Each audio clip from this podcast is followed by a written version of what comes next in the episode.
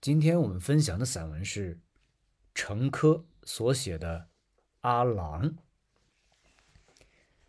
阿郎不是小伙儿，他前年就过完六十大寿了。本来大家计划好给他搞个隆重点的寿宴，可偏赶上那几天事儿多，等大家想起来时，已经过去四十多天了。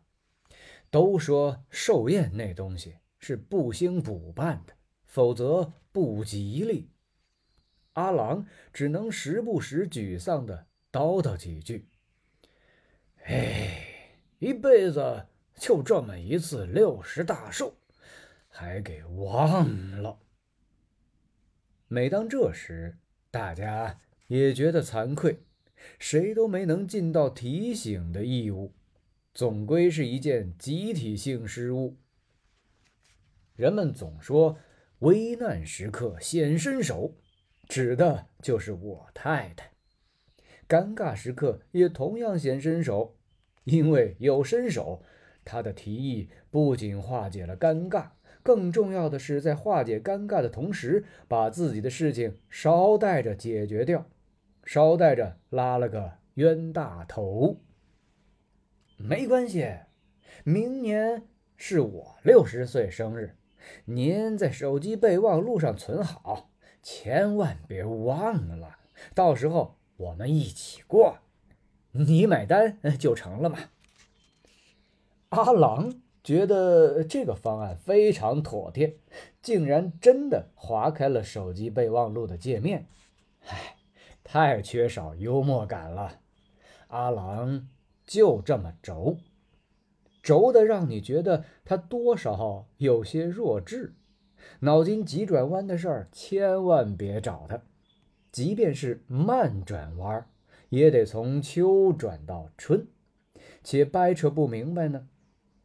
阿郎是我们集团公司的董事长，阿郎还是郎中，是个在京城名气很大的郎中。据说他的师傅是一位非常有名望的宫廷御医。如果真是那样，那一定见过小德张或者安德海、李莲英，最次也见过溥仪或者陈宝琛，是闻名遐迩的一指仙。这是说他看病的时候，只需要一根手指搭上你的脉。就会耗得你五脏六腑、血管、经脉啥的，一点毛病都藏不住，就是个老款的 CT 机或者核磁共振仪。往事如烟，阿郎不愿意代替他师傅追忆宫中岁月，只是偶尔闪回一下他自己五岁开始和师傅学徒的经历，让人。看他那一口因为常药而几乎全部因药物腐蚀而脱落的牙齿，其实啊，那是隐性含蓄的告诉你，咱这是功夫。得失总是互补的嘛。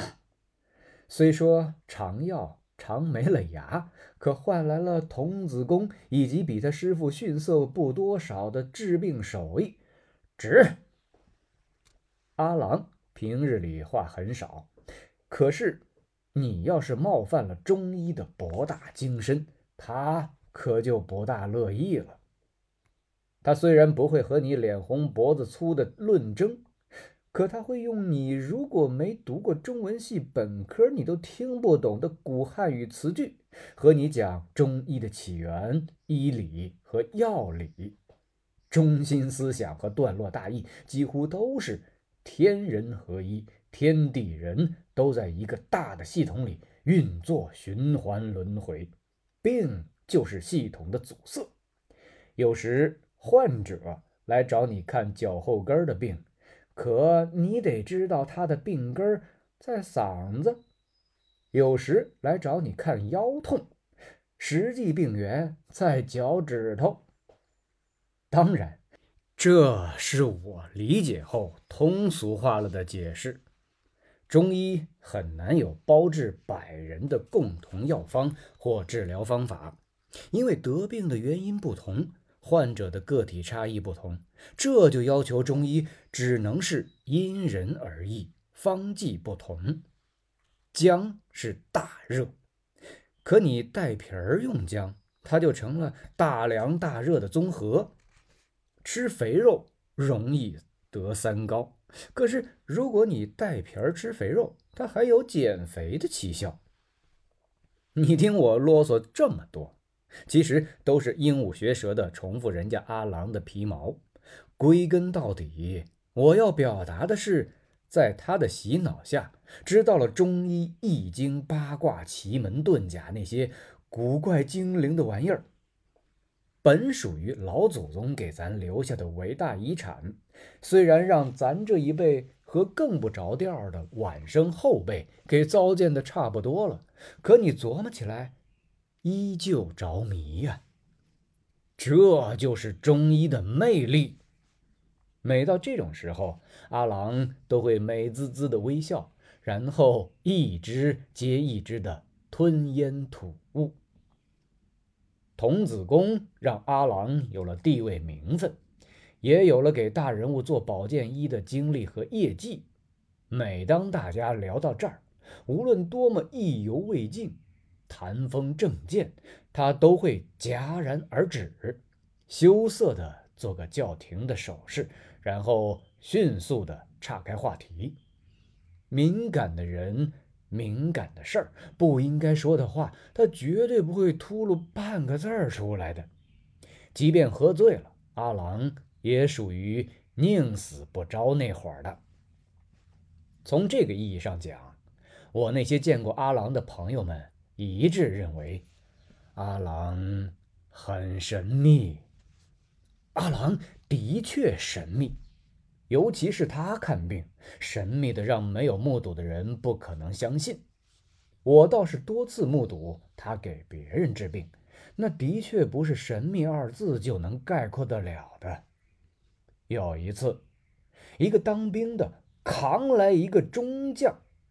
腰托把他折磨的，别说站立走路，连喘气儿都疼。阿郎把中将安置在床榻上，手掌距离他的腰部大约二十公分，缓慢往复移动了有十分钟。就听中将叨叨着：“热热热，腰这里像放了个烙铁。”阿郎没有理会他。右手拇指、食指捏在一起，针灸状，在他的腰部下针。只听中将一个劲儿喊：“马！”折腾了大约半个小时，刚才还是被扛来的中将，一下子从榻上蹦下来，弯腰踢腿的验证着疗效。阿郎笑眯眯地看着他。明天再过来一次吧，我呢，给你去根儿。中将对扛他来的那个当兵的下令：“赶紧下楼去订个包房，喝完酒再说明天的事儿。”那天我们仨把中将带来的五瓶茅台全部消灭。中将始终在问：“你捏个手指头在我腰上鼓捣啥呢？”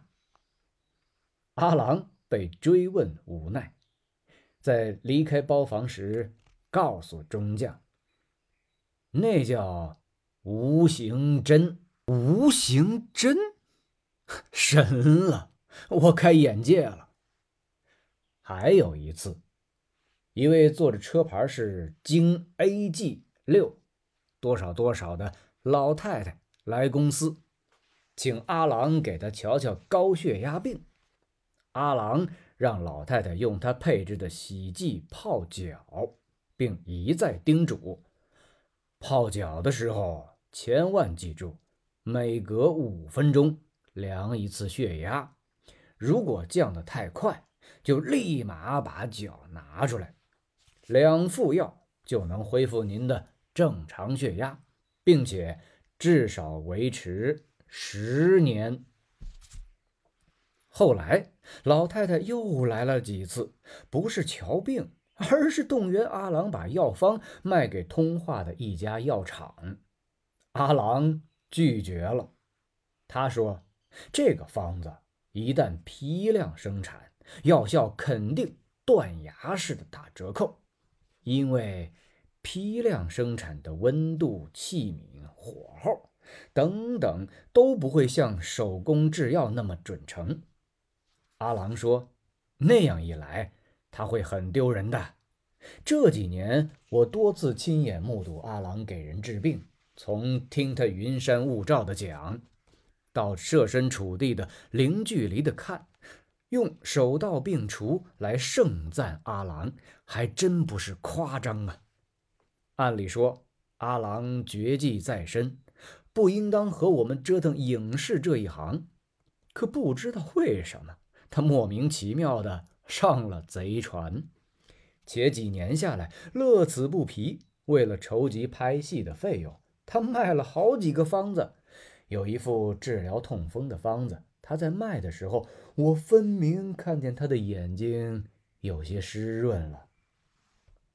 只听见他小声叨叨着：“他可花了我二十多年的功夫呀。”卖方子那天晚上，我和太太请他吃饭。我太太问他：“是不是特舍不得那副方子呀？”他笑了：“ 没什么舍不得的，拍电影和治痛风不都是治病吗？”这时，他的手机提示音响起，他划开界面，惊喜：“哟，明儿应该过六十大寿了。”